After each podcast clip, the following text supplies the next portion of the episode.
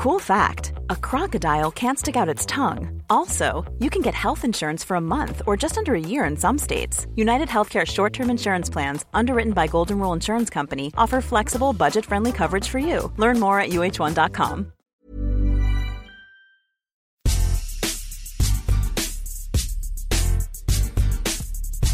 Salut à tous, bienvenue dans un nouvel épisode de Qui c'est le plus fort Cette semaine, nous allons nous euh, consacrer aux plus grands joueurs étrangers de l'histoire de la Ligue 1. Pour évoquer ce vaste sujet, avec moi Martin Mosnier, Cyril Morin, Laurent Vergne et Glenn Cellier, journalistes à la rédaction d'Eurosport. Salut messieurs.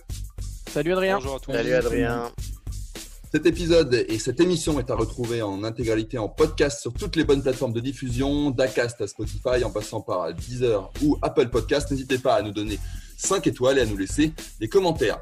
On va commencer, messieurs. Vous allez nous dire en un mot et une petite phrase qui vous avez choisi de défendre et pourquoi. Martin, à toi l'honneur. Moi, j'ai décidé de défendre Salif Keita, donc l'attaquant des Verts, parce qu'en trois ans, il est passé de, du coffre d'une voiture au Ballon d'Or. Cyril Morin. Moi, j'ai décidé de défendre euh, Juninho parce que c'est le joueur marquant d'une des plus grandes équipes euh, de l'histoire de la Ligue 1, à savoir l'Olympique lyonnais. Laurent Vergne. Alors moi, ce sera Safet Suzic parce que je suis vieux et que j'aime les artistes et les artistes, euh, si possible, euh, qui ont marqué tout, vraiment l'histoire d'un club et de toute une époque. Et enfin, Glenn, un autre Et artiste pour toi? Moi, j'ai choisi un joueur qui est resté 4 ans dans le championnat de France et qui a marché sur la Ligue 1 littéralement, évidemment, c'est Zlatan Ibrahimovic. Très bien, messieurs. On va commencer par. euh, on, a, choisi de, commencer dans l'ordre chronologique. On va commencer par, euh, Salif Keita, du coup, Martin, l'attaquant des Verts qui a brillé du côté euh, de Geoffroy Guichard. C'est quelqu'un qui t'a marqué, toi, Martin? Alors, qui m'a marqué, je ne l'ai pas vu jouer, donc c'est compliqué. Après, c'est le meilleur joueur de l'histoire du club français qui a gagné le plus de titres en Ligue 1 et en Division 1. Donc, euh, ça me semblait totalement logique et voire euh, capital d'avoir Salif Keita dans, ce débat-là. Euh, plus, plus grand joueur que Michel Platini, que Kurkovic, que Rochecoteau, que toutes les légendes qui se sont succédées à. Euh, pourquoi Salif Keita? Il y a plein, plein, plein, plein de raisons. Salif Keita, c'est une histoire, c'est un mythe, c'est une légende. Salif Keita, son histoire, elle démarre. Il arrive à Saint-Etienne parce qu'il y a un supporter des Verts qui est à Bamako qui envoie des lettres à Roger Rocher. Donc il n'y a pas de scout à l'époque. Euh, c'est pas Zlatan Ibrahimovic que tout le monde connaît. C'est un illustre inconnu, même s'il a atteint la, finale de la Ligue des Champions africaine, mais c'est un illustre inconnu. Et c'est un supporter comme ça qui envoie des lettres au club. Et Roger Rocher, à un moment, il dit bon bah allez, on va lui payer, un, on va lui payer un billet d'avion. Donc il arrive. Il y a la fameuse anecdote du, taxi. Alors déjà, pour arriver à Saint-Etienne, il se met dans le coffre d'une voiture euh, au Mali parce que les Maliens veulent pas le voir euh, partir. Il a, donc il prend l'avion au Libéria. Là, il se fait détrousser, donc il arrive en France sans le moindre sou. Donc il n'a pas d'argent pour aller à Saint-Etienne. Là, le club a oublié de venir le chercher. Donc il arrive à Saint-Etienne avec une note de 1350 euros de taxi. Voilà. Et ensuite, Bravo. ce qui se passe, ce qui se passe Des euros à ensuite. C'est des francs en plus. hein. mais j'ai fait en franc constant, voilà, voilà, parce que excusez-moi d'avoir un petit peu bossé le sujet, les gars, hein, parce que là, il n'y a pas que du sport derrière, il y a de l'économie. Et non, tout France ça pour dire que euh, non, pas des francs CFA, des euros. Tout ça pour dire que son premier match, il n'est pas qualifié, donc il joue contre une, une petite équipe en levée de rideau de l'équipe 1. L'équipe gagne euh, 8-0, l'équipe réserve de Saint-Etienne, il marque 7 buts. Et là, il y a le flegmatique Robert Arbin. Robert Arbin qui ne faisait jamais un compliment, c'était le Sphinx qui dit Ok, celui-ci, il nous le faut. Salif Keita, c'est l'homme qui va, euh, c'est le magicien. Voilà, c'est le danseur, le magicien, le dribbleur. C'est 40 ans avant Ronaldinho, si vous voulez, sauf que lui, il a fait gagner des titres à, son équipe, 3 pour être exact. C'est un homme qui est capable de marquer 42 buts dans une saison. Aucun des euh, joueurs qui vont être défendus ensuite n'ont marqué 42 buts dans une saison, par exemple. Euh, c'est un soulier d'argent. Soulier d'argent, donc deuxième meilleur buteur européen. Euh, c'est quatre quadruplés cette année-là, c'est un sextuplé contre Sedan. Et puis, plus que les statistiques, parce que moi, les statistiques, bon, je suis pas grand fan de statistiques, sauf quand elles vont dans mon sens. En l'occurrence, avec Salif Keita, elles vont dans mon sens, c'est pour ça que, j'en parle. Mais c'était un garçon euh, qui avait quelque chose en plus. C'était un joueur unique. Euh, Albert Batteux, qui était l'en- l'entraîneur des Verts à l'époque, Albert Batteux, pour ceux qui ne le connaissent pas, c'est légende de, euh, sur le banc de touche avec Reims, avec Saint-Etienne, il a gagné 8 titres de champion de France. Il a amené aussi les Bleus à la troisième place du mondial 58. Enfin, Bateau, il en a vu. hein. Et il avait eu cette phrase pour Salif Keita qui dit un peu le potentiel du, bonhomme. Il dit que s'il avait été d'une grande nation du jeu, il aurait été l'égal de Pelé. C'était ça, Salif Keita. C'était l'égal de Pelé. le problème, c'est qu'il était malien. Voilà, c'est le problème. Et une, autre anecdote, en 71, il y a une, une sélection des meilleurs joueurs de l'OM et des meilleurs joueurs de Saint-Etienne qui affrontent le Santos de Pelé euh, au Parc des Princes. 0-0. Et le lendemain, l'équipe titre le FC Keita éclipse le FC Pelé. C'était, c'était euh, voilà, s'il y avait une comparaison à faire, c'était un dribbleur, c'était Garincha, c'était Pelé. Et le championnat de France a eu la chance d'avoir un joueur comme lui. Aujourd'hui, on l'a un peu oublié, Salif Keita, et c'est dommage, parce que ce qu'on retient de la Saint-Etienne, c'est vrai que c'est la génération 76, c'est les poteaux carrés, etc.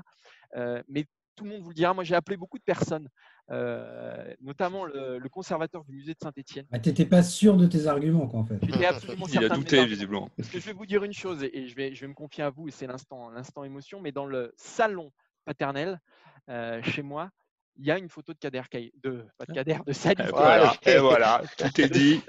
C'est dans la boîte. De Salif Keita avec, euh, avec, mon père. Enfin, c'est une légende, une légende absolue. Tout le monde le considère comme le plus grand joueur de l'AS Saint-Etienne, tous ceux qui suivent ou ont suivi de près l'AS Saint-Etienne. Mais lui, il était d'une humilité absolue, absolue. Et, et pour vous prouver ça, euh, bah, je vous propose de l'écouter en fait, parce que je l'ai appelé hier, Salif Keita. Je lui ai demandé.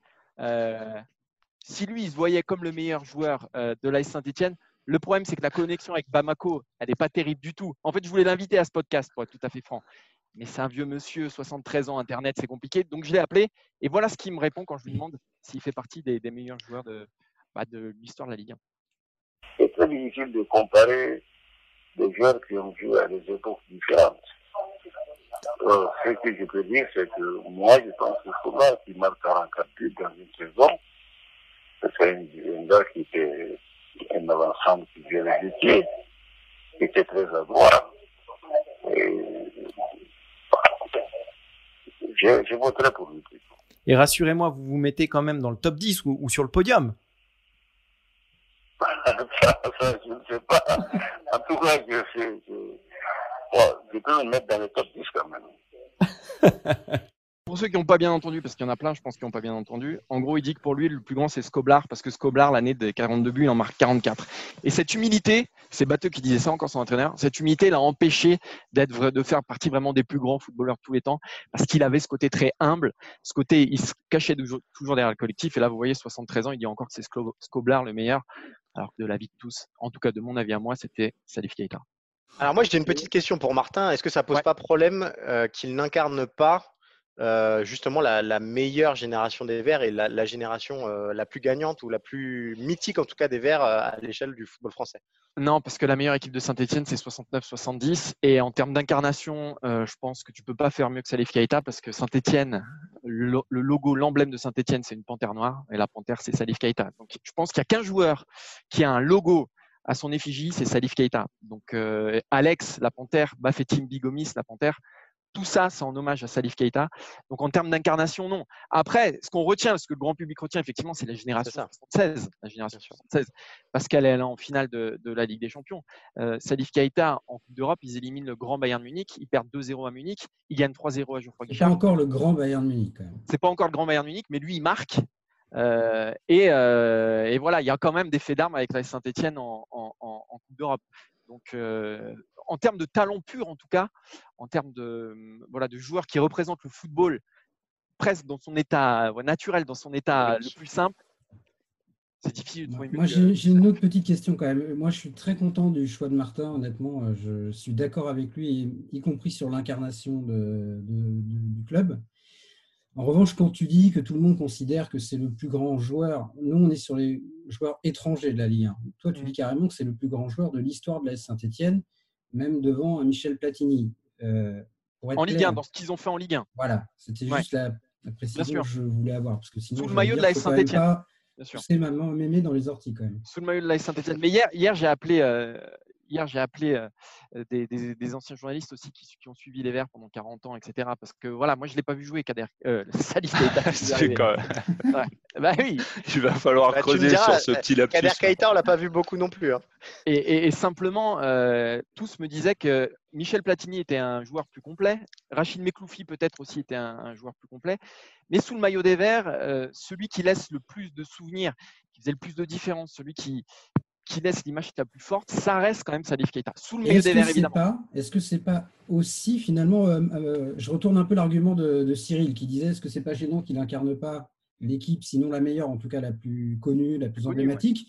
On peut aussi retourner le truc. Est-ce qu'il bénéficie pas d'avoir été la, première très très grande vedette de, ce club quand même bah, Ça n'a pas été vraiment la première. Il y a eu, ouais, non, il y a eu Mekoufi. Il y a eu Mekoufi avant, lui qui était quand même euh, peut-être la. Euh, il est sur le podium, Mekoufi. Euh, il joue avec Robert Herbin aussi. Enfin, c'est quand même une équipe.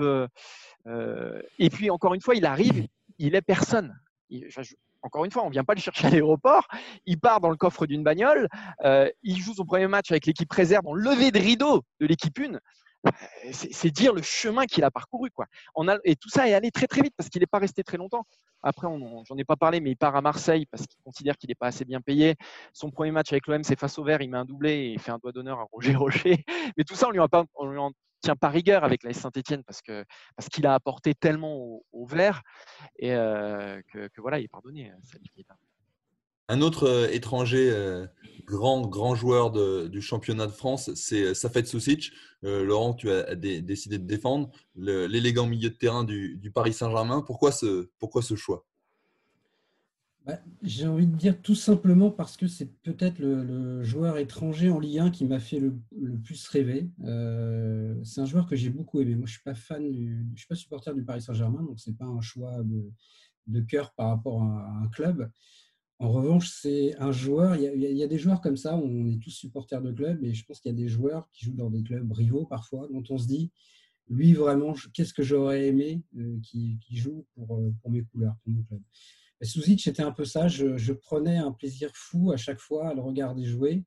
Et même quand il n'était pas bon, je prenais du plaisir à le regarder jouer. Souzic, c'est un joueur qui a eu des très hauts et des très bas et qui, en ça, est vraiment l'incarnation du Paris Saint-Germain des années 80, qui a eu euh, des années euh, remarquables et d'autres euh, médiocres, pour, pour rester gentil.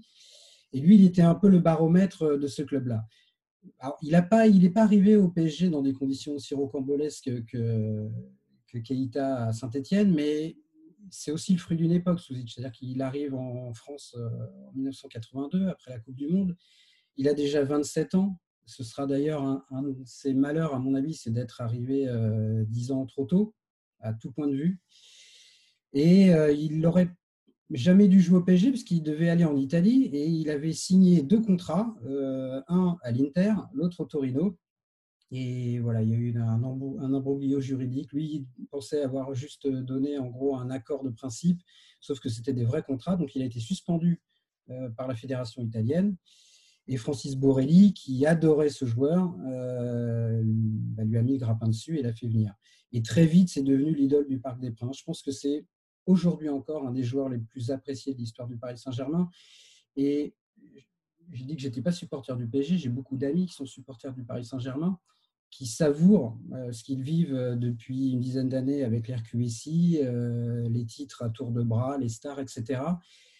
Mais ceux qui ont connu le PSG des années 80, et notamment Souzic, restent, je pense, d'une certaine manière un peu nostalgiques de cette époque euh, où un titre de champion de France, c'était un Graal, où une Coupe de France, c'était un Graal, et où on savait euh, savourer ces moments-là, alors qu'aujourd'hui, bah, c'est devenu euh, un minimum syndical, et je pense que voilà, il n'y a, pas un, supporter du PSG qui pleure de joie quand Paris est champion de France. Souzic, il a offert son premier titre au Paris Saint-Germain. Alors, il n'était pas tout seul. Il y avait Fernandez, il y avait Rocheteau, il y avait Batz, il y avait beaucoup de très grands joueurs. Mais Vraiment, il était euh, le dépositaire du jeu et l'incarnation du, jeu parisien, euh, notamment à l'époque de Gérard Rouillet. Puis voilà, c'était euh, les feintes de corps, ce côté centre de gravité très bas. Il était beau à voir jouer. On avait l'impression qu'il allait toujours à deux à l'heure, mais il avait une vision du jeu absolument extraordinaire. C'était un, passeur hors pair. Je pense que ça reste peut-être le meilleur passeur encore de l'histoire du Paris Saint-Germain. Il a fait un jour quand même un match à cinq passes décisives. Euh, c'était contre Bastia en 84, je crois, ce qui était quand même pas commun et qui reste pas commun même aujourd'hui. Et voilà, c'était vraiment un joueur absolument merveilleux.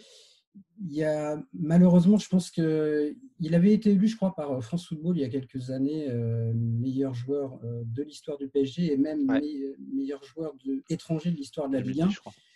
Alors ça, ça, date un peu, hein. c'était avant que Zlatan Ibrahimovic arrive. Pour moi, Ibrahimovic, d'autres que moi en parleront tout à l'heure, c'est peut-être, c'est sans doute la plus grande star de l'histoire de la Ligue 1. C'est peut-être le meilleur joueur intrinsèquement avec Ronaldinho, avec un ou deux autres, avec Jairzinho. Mais euh, voilà. Salif Keita aussi. T'as oublié Salif Keita, non Kader Keita et Kader Keita. Mais euh, ouais, c'était un joueur vraiment que, que, j'adorais voir et que j'aime revoir des images euh, même. Alors, ce qui est dommage pour lui, c'est qu'il est arrivé donc à 27 ans et il est parti en 91 au moment où Canal est arrivé. Donc, s'il était arrivé, s'il avait vécu dix ans après, qu'il était arrivé au PSG en 92 et pas en 82, qu'il avait bénéficié des moyens euh, dont a bénéficié le Paris Saint-Germain dans les années 90 et à fortiori aujourd'hui, je pense que ça aurait été plus que l'idole du Parc des Princes, mais une méga star internationale parce qu'il avait tout pour ça. Et voilà, c'est la petite pointe de regret qu'on peut avoir, mais pour moi, ça reste quand même vraiment un, de mes joueurs préférés de tous les temps et tout club confond. Est-ce que c'est pas le bémol du coup, Laurent? Parce que justement, quand tu parles, là, on parle, le débat, c'est le meilleur joueur de la Ligue 1, étranger de Ligue 1, et il y a le palmarès qui compte aussi dans, ce débat, évidemment. Euh, ça, pour, moi, joue. pour moi, pas tellement. Enfin, il y a le palmarès. Euh, est-ce qu'il a un titre de champion de France et euh, une, coupe, euh, une Coupe de France euh, dans ce ouais, mais Effectivement, il y a des joueurs qui ont gagné beaucoup, beaucoup, beaucoup plus de titres avec le Paris Saint-Germain que ça fait de Souzic. Et va demander aux supporters parisiens combien, qui ont connu toutes les époques du PSG, combien ils mettent de joueurs, des joueurs qui ont peut-être été 4, 5, 6 fois champion de France avec Paris, s'ils le mettent devant un joueur comme Souzic ou un joueur comme Luis Fernandez, et puis on verra leur réponse. Donc pour moi, l'argument du palmarès, euh, ce n'est pas où, où, la question c'était qui est intrinsèquement le meilleur joueur étranger à avoir joué en France. dans ce cas-là, il y avait deux, trois réponses possibles. Il n'y en avait pas 15, ça c'est sûr. Pour moi, il fallait déterminer, en tout cas, moi, c'est comme ça que j'ai voulu choisir, un joueur emblématique. Euh, voilà. Et pour moi, Suzic est un joueur emblématique de l'histoire du Paris Saint-Germain. Pour moi, Suzic, alors je vais flinguer un peu Salif Keita, mais Suzic et Keita, ils avaient un petit peu le même problème je crois, tu vas me dire si, tu es d'accord avec moi, Laurent, c'est que parfois, ils avaient un petit peu tendance à choisir leur match et qu'ils n'étaient pas d'une régularité sans faille. Mais je suis d'accord avec ça. Et quand je disais qu'il était. Euh, c'est des artistes. non, mais c'est vrai, c'est souvent comme ça. Il était l'incarnation du PSG qui était très irrégulier. Et oui, il était irrégulier, Souzic. Il était très irrégulier. Et c'est pour ça que je disais que même quand il n'était pas bon, je prenais plaisir à le voir. J'ai souvenir d'un match c'était la finale de Coupe de France 85 euh, entre Monaco et le PSG, que Paris perd 1-0. Et Souzic, ce soir-là, s'entête complètement. Il veut jouer tout seul, en gros. Et il fait vraiment un très mauvais match. Je pense que tous les entraîneurs du monde auraient été dingues. Mais même dans ce match-là, moi, je, prends du plaisir à juste à le regarder, à le regarder évoluer, euh, ses feintes de corps, ses dribbles, c'est un dribbleur extraordinaire. Et puis cette vista. Moi, j'ai connu trois joueurs dans, dans cette période-là, dans les années 80, qui avait une, vision du jeu comme ça, c'était, on va dire quatre. Il y avait Platini, Zico, Maradona et Suzic. Voilà. Pour moi, en termes de vision du jeu, d'intelligence de jeu et de qualité de, qualité de passe, euh, je mets Suzic euh, dans ce domaine-là au même niveau que les trois autres. Après, évidemment, euh, dans la constance, dans la performance, c'était pas son point fort, ça fait, ça c'est sûr. Mais ça faisait aussi partie de son charme. C'est souvent, c'est ce que dit Martin, en plus, c'est souvent le cas des artistes où qui euh, aiment bien choisir aussi leur match et euh, pour montrer leur, talent. Donc, c'est pas choquant et c'est ce qui va faire après. Euh, pour moi, un argument pour, ah. pour moi, évidemment, c'est la régularité qui compte aussi et vous allez voir pourquoi. Il y a la fidélité à un club aussi. Ouais, il a fait quand même quasiment 10 ans au Paris Saint-Germain. Ah, oui. Là, je, je, fais la, je fais une petite transition quelqu'un là. plateau à, notre ami Cyril. Mais oui, voilà, moi, mon, critère principal, c'était quasiment l'incarnation sur la durée aussi un club. J'avais vraiment envie de, mettre ça en avant. Un autre qui symbolise son club, c'est Juninho. C'est pas, c'est pas Safet Soujis qui me fait une passe décisive, c'est Laurent Vergne parce que pour trouver un joueur qui symbolise euh, le plus euh, l'OL, le grand OL des années 2000, c'est impossible de, trouver euh, une autre personne que Juninho. L'avantage avec Juninho, c'est aussi qu'il rassemble beaucoup de choses. On a parlé beaucoup d'émotions jusqu'à présent, de petites histoires. voilà, bah, Juninho, ça commence par une, cachette, une cassette VHS qui reste très longtemps sur le bureau de Bernard Lacombe, qui tarde un peu à la regarder, au moment où il la regarde, euh, ça se transforme en. Bah voilà, c'est le jackpot total. Et moi, ce que j'aime avec Juninho, c'est que il remplit tout ce que j'aime chez un joueur, c'est-à-dire la régularité, on l'a dit, euh, il est resté de 2001 à 2009, il n'a jamais fait défaut à ce club-là. Euh, moi, j'ai grandi dans les années 2000. à l'époque, Lyon pouvait être mauvais, mais Juninho arrivait toujours pour sauver Lyon. Et les meilleurs joueurs, c'est ceux qui font gagner leurs équipes. Juninho, c'était exactement ça. Euh, alors, il y a ses coups francs. On a tendance souvent à le résumer à ça parce que, évidemment, c'est peut-être le meilleur tireur de coups francs de l'histoire. Euh, il n'empêche qu'il y a aussi beaucoup d'autres choses. Euh, il y a beaucoup de buts iconiques. je me souviens notamment de son slalom face à Marseille où c'est, voilà, en termes de qualité, de vista, de dribble, enfin voilà, c'est au Brésil. Donc, on aime énormément. Il y a un palmarès, évidemment, XXL. Et c'est là aussi où il incarne le plus la Ligue 1 à mes yeux, ou en tout cas la Ligue 1 que moi je connais. Euh, c'est une trouvaille, Juninho. C'est-à-dire que euh, quand ils vont le chercher, c'est pas un inconnu total, mais c'est quand même euh, un pari pour le football européen et pour le football français. Et c'est un joueur qui a grandi avec le projet lyonnais et qui a grandi, qui a fait grandir le projet lyonnais. J'ai un peu plus de mal à me reconnaître dans les Ibra, dans les Neymar, qui intrinsèquement sont peut-être les meilleurs joueurs à avoir euh, évoluer sur les pelouses de Ligue 1. Je pense que le débat ne euh, se situe pas là. Mais euh, moi, je trouve que Juninho, il incarne notre Ligue 1, c'est-à-dire aller trouver un joueur, tomber un joueur inconnu, entre guillemets, qui, qui, n'est pas en tout cas dans nos radars au début, et tomber complètement amoureux de lui, et derrière, qui réussissent à faire grandir encore une fois le projet lyonnais. Et puis, bah, on parlait de talent, je pense que Juninho, c'est aussi ça quand même, c'est le Brésil c'est quand même un joueur qui a réussi à être élu meilleur joueur, pas uniquement en étant milieu offensif, mais aussi à avoir joué une saison complète en tant que sentinelle où il a été euh, exceptionnel. Et voilà, c'est aussi un homme, il est droit, il est. Voilà, quand vous voyez comment Lyon l'a accueilli euh, actuellement, euh, l'année dernière au poste de directeur sportif, et comment certains supporters continuent à être relativement complaisants ou en tout cas indulgents envers Juninho, c'est ça aussi, c'est ces signes d'amour-là, ces signes de fidélité-là, et ça joue énormément au moment de, déterminer qui est le joueur le plus marquant et le meilleur joueur étranger de l'histoire de la Ligue 1. Pour moi, Juninho est rempli. Il y, a un truc avec Juninho, moi aussi, que je trouve euh, exceptionnel, parce que c'est un joueur incroyable, mais d'une humilité euh, à toujours mettre euh, les autres en avant. Mais, euh, Comme celui dont va parler Glenn tout à l'heure. Exactement. non, mais... Allez, ça va dans mon. non, mais il a ce côté. il a ce côté -là depuis, quand depuis quand l'humilité fait partie de, des bah si, ça fait partie d'être non, mais tu t'attaches aux hommes aussi. Tu t'attaches aux hommes. Voilà, exactement. Oui, oui, oui. Tu t'attaches aux hommes, mais pas Oui, mais c'est pas ça qui fait que c'est le meilleur joueur de Ligue 1, bah, meilleur étranger. Oui, mais moi, ça participe à mon jugement, parce que là, on parle de jugement personnel. Oui, oui, bien sûr. J'aurais tendance à plus à aimer un, en plus, on a, de très gentil. On a eu trop tendance à. On peut, être, on peut être très gentil et être très exigeant. Euh, Juninho, ah, c'est exactement C'était un leader. C'était un leader. C'était un leader monumental et il pouvait faire la gueule pendant trois jours après avoir perdu. Euh, et c'était un champion, dans le terme qu'on peut entendre de champion, les gens qui aiment la défaite et qui ne savent pas vivre par autre chose que la victoire. Mais il y a quand même ce côté euh, collectif que d'autres n'ont pas. Et je ne sais pas si tu te souviens, quand on avait fait la série sur Lyon, on avait interrogé Grégory Coupé à propos de Juninho, qui disait qu'il est arrivé sur la pointe des pieds et il a pris une ampleur dans le groupe, un leadership qui n'avait peut-être pas naturellement, qui s'est imposé par aussi son jeu et par ce qu'il montrait sur le terrain. Moi, ma seule petite réserve pour Juninho, je sais que tout le monde n'est pas d'accord, c'est, c'est qu'il manque peut-être une dimension à son jeu euh, hors coup de pied arrêté. Euh, qui fait c'est la magie autrement. il ne me transportait pas Juninho, il me transportait pas. Euh, et puis il avait une tendance à parfois se laisser un tout petit peu tomber, à mettre une pression sur, sur la fin de carrière. Qui m'agaçait. Qui m'agaçait un petit peu. Le retour du supporter. non, pas du tout, mais qui m'agaçait un petit peu. Mais c'est vrai que moi c'est un joueur que voilà, c'est un joueur que je trouve assez fantastique, mais il manque une petite dimension friston. c'est sûr que moi je reconnais qu'il. Alors effectivement, c'est pas un artiste, mais euh, en fait c'est juste il faisait parler ses pieds autrement. Mais quand tu regardes son art du coup franc c'est quand même assez incroyable. Euh, et il a vraiment fait plier. mais c'est un peu unidimensionnel, même s'il ne faut pas réduire Juninho à ses coups francs, c'est une caricature absolue. Malgré tout, dans ce qui fait de lui, qu'il est au-dessus de tout, euh, voilà, il manque. Moi, j'ai. Même je, si je suis assez d'accord avec toi. Et puis après, quand même, quand tu regardes la Coupe du Monde 2006, où quand même le Brésil a une armada où justement là, il n'y a que des joueurs qui vivent par le dribble, euh, il finit par devenir titulaire parce que on comprend que c'est aussi un rouage. Et effectivement, c'est peut-être moins flashy qu'un Ronaldinho euh, ou qu'un Adriano à l'époque, mais il sait faire d'autres choses que ces joueurs-là. Il sait faire des choses que ces joueurs-là ne savent pas faire non plus ou savent moins bien faire. Moi, ce que je reconnais à Ruggiero, c'est vraiment sa régularité. C'est-à-dire qu'il est là, il, reste, euh, il reste quoi, 9 ans à peu près à, Lyon? Et 2001, 2009, ouais.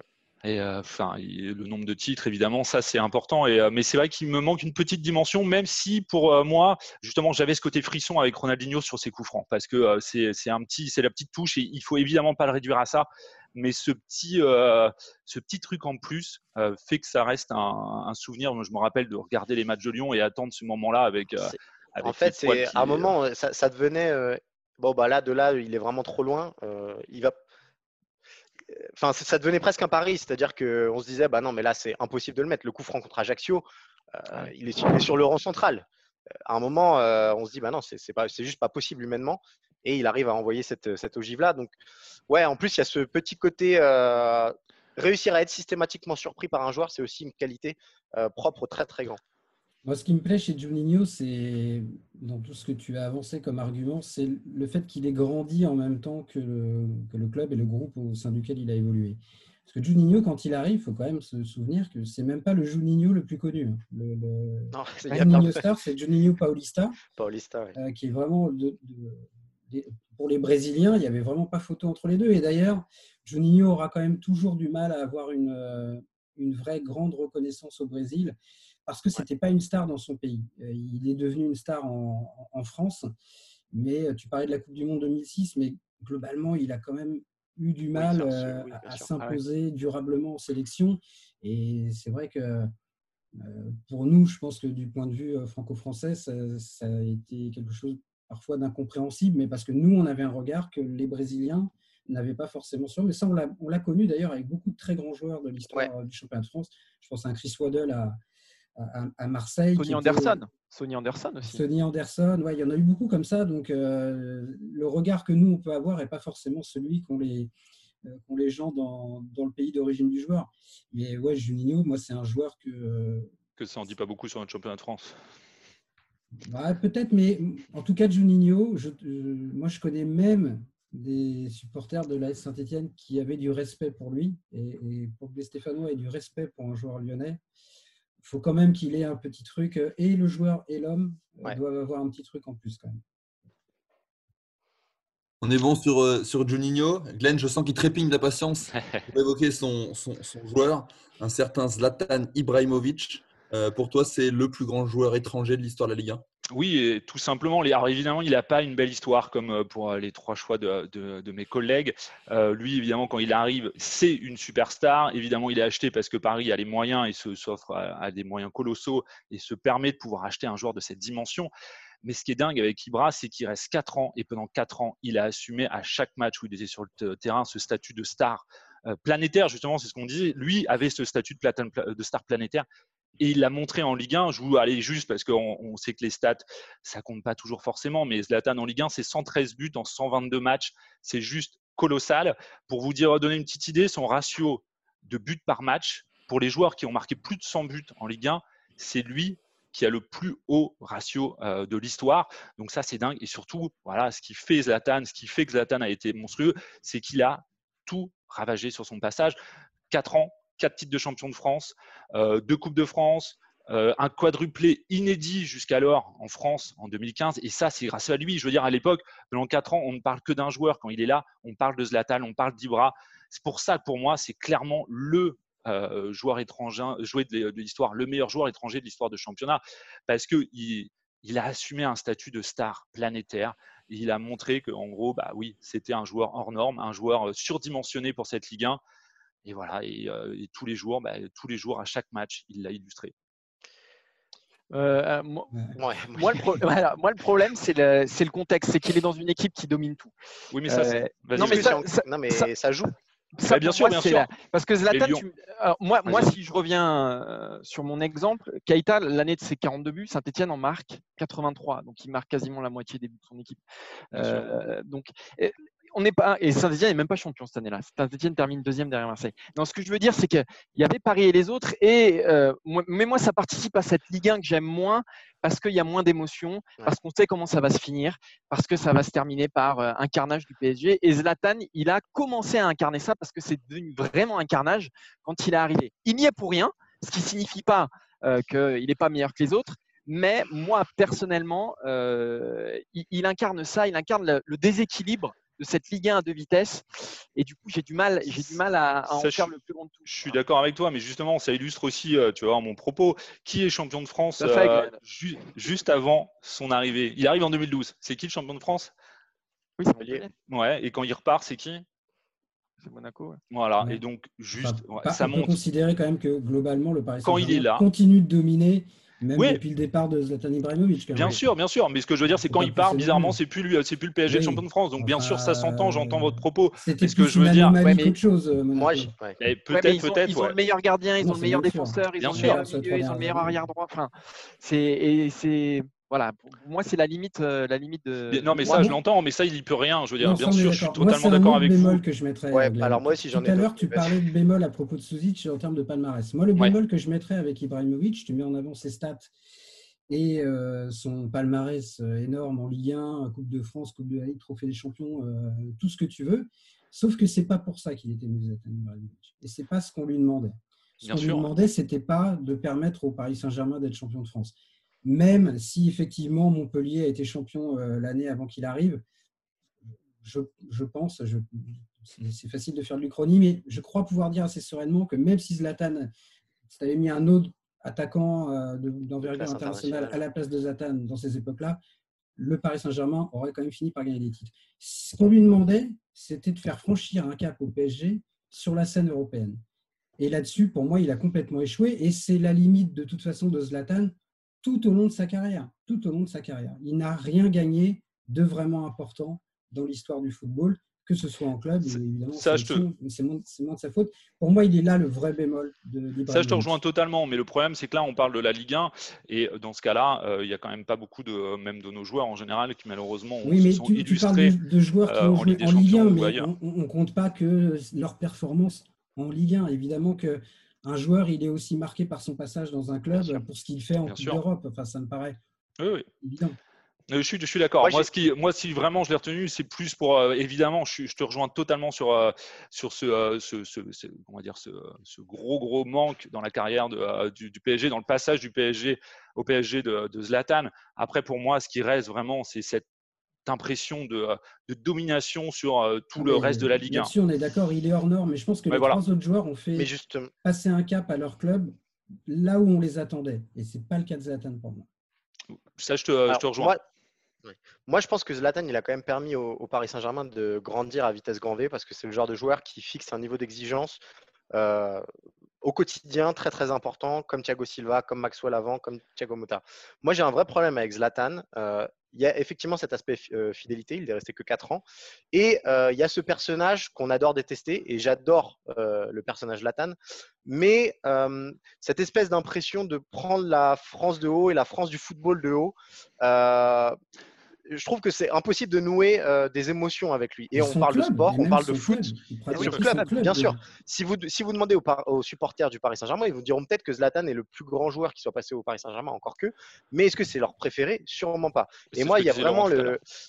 Oui, voilà. Mais moi, ça me dérange sur. euh, il- J'ai jamais entendu parler français. C'est très bête, mais je pense que ça participe à ça. Et même des gens qui parlaient mal français, je pense, je fais une analogie euh, tennis avec euh, avec Guga. Au moment où il fait son cœur euh, quand il gagne Roland Garros, peut-être que Guga n'est pas le plus grand champion qui soit qui ait gagné Roland Garros en tennis.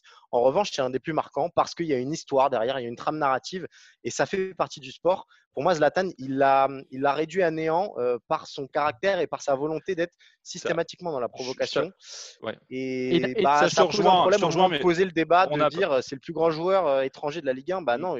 Sauf qu'on n'a pas retenu le joueur le plus sympathique ou le joueur que les supporters aimaient le plus. non, Là, ce qu'on veut, c'est le plus grand joueur. et- on regarde en performance. Pour moi, quand on parle le plus grand, c'est de la performance sportive, euh, notamment en premier plan. Et là-dessus, Zlatan, il a répondu présent. Je suis entièrement d'accord. Sous ces petites phrases, moi, quand il part, il dit que la Ligue 1 n'est pas au niveau de son talent.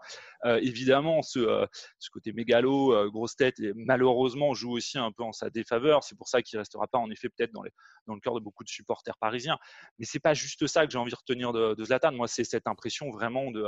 Bah ouais, il est surdimensionné pour cette Ligue 1 et c'était vrai, c'était le cas. Et, euh, et voilà, c'est ce que, ce je retiens. et- C'est pour ça que c'est le coup, plus grand. Du coup, c'est c'est la limite majeure. C'est la limite majeure, c'est-à-dire qu'il est trop gros pour notre Ligue 1.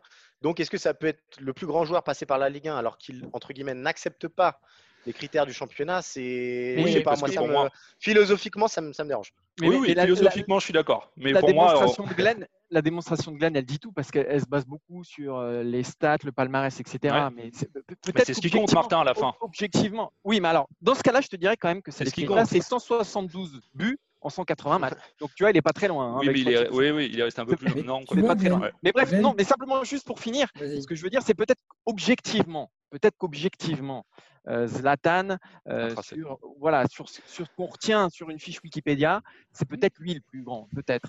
Ce sera Ouais. peut-être Neymar dans quelques années. Et si Neymar arrive à faire fi de ses blessures, On en est, je je pense qu'on on en est loin, on en est loin. Mais, mais, mais il, il manque, euh, bah ouais, il, il manque un, un peu d'affection, il manque, un- il manque euh, une petite histoire, il manque un petit truc, un petit truc Vous en êtes plus. trop sentimental. Non, moi, le côté mégalo de Zlatan ne me dérange pas du tout. Euh, il assume ce qu'il est. On aime, on n'aime pas, mais à part, moi, j'aime les gens qui euh, sont entiers, qui sont comme ils sont, voilà, qui ne cherchent pas à jouer un rôle. Donc, son côté mégalo ne me dérange pas du tout. En revanche, Glenn, quand tu dis, euh, il part et il dit, en gros, je suis trop grand pour la Ligue 1, Mhm.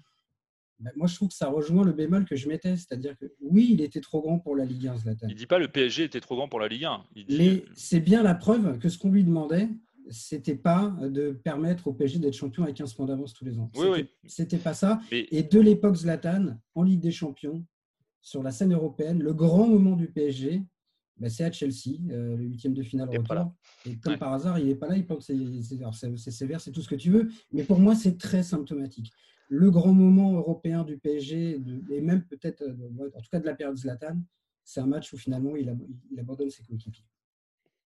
Je, là-dessus, euh, je n'ai malheureusement, je suis entièrement d'accord. Mais je rejoins ma- euh, Cyril sur ce que disait euh, tout à l'heure. Non, non, non, totalement. Ben non, parce qu'on parle de la Ligue 1 et là, on prend un argument qui est en, champion, qui est en Ligue des Champions. Donc pour moi, le, ce qu'on- ce qu'on- le cœur du débat, c'est qui est le meilleur joueur du championnat de Non, France. mais c'est pas le, le joueur à avoir fait les meilleures Et là, c'est le meilleur joueur de Ligue la- 1. du championnat de C'est France le de meilleur joueur à avoir évolué dans un club de Ligue 1. Sinon, sinon, alors dans Non, ce parce que- on- non, on- c'est pas on vrai, parce que dans la Coupe de France non plus. Messieurs, Eh on non, non, d'accord. J'ai l'impression que euh, chacun a ses, a ses arguments et, et effectivement, les critères diffèrent d'un- joueur à l'autre. Et, et- et voilà. Euh, merci d'avoir participé à, à ce Et podcast. euh, juste, Adrien, il y avait une cinquième personne non, qui voulait défendre Vampeta, non? Non il y a- non, il n'y avait personne? Maxime Dupuis, je crois. Ah oui, Maxime Dupuis, ouais, ouais, il, voulait, il voulait défendre Vampeta. Malheureusement, il a, malheureusement, il a dû, il a dû, il a dû s'excuser. Il a pas pu. il a pas Non, c'était Mitroglou, Maxime, non? Il qu'on en avait parlé. Personne n'a cité, euh, peut-être parce qu'il n'est pas resté assez longtemps, mais Didier, Drogba. Ah, mais une Il saison, est pas c'est resté Il y en avait beaucoup Ouais, d'autres. Hein. Rail, Georges Il euh, Il fait une saison exceptionnelle Cavani, à Marseille. Cavani aussi. Jürgen Cavani. Klinsmann, Boruc Chagas. Intrinsèquement, il y avait peut-être un. Ronny, mais s'il avait. Ouais, il y a eu quelques bons joueurs quand même. Ça mériterait de faire un top 10 un jour. Ça mérite. Oh. Eden Hazard. Ah, Eden Hazard, ouais. Bon, merci messieurs d'avoir participé à ce, à ce podcast. N'hésitez pas à nous noter 5 étoiles et à nous laisser des commentaires sur toutes les bonnes plateformes de diffusion. Je le disais au début, d'Acast à Spotify en passant par euh, Deezer ou Apple Podcast. On se retrouve la semaine prochaine, messieurs. D'ici là, portez-vous bien. Salut Salut. Salut. Salut. Salut.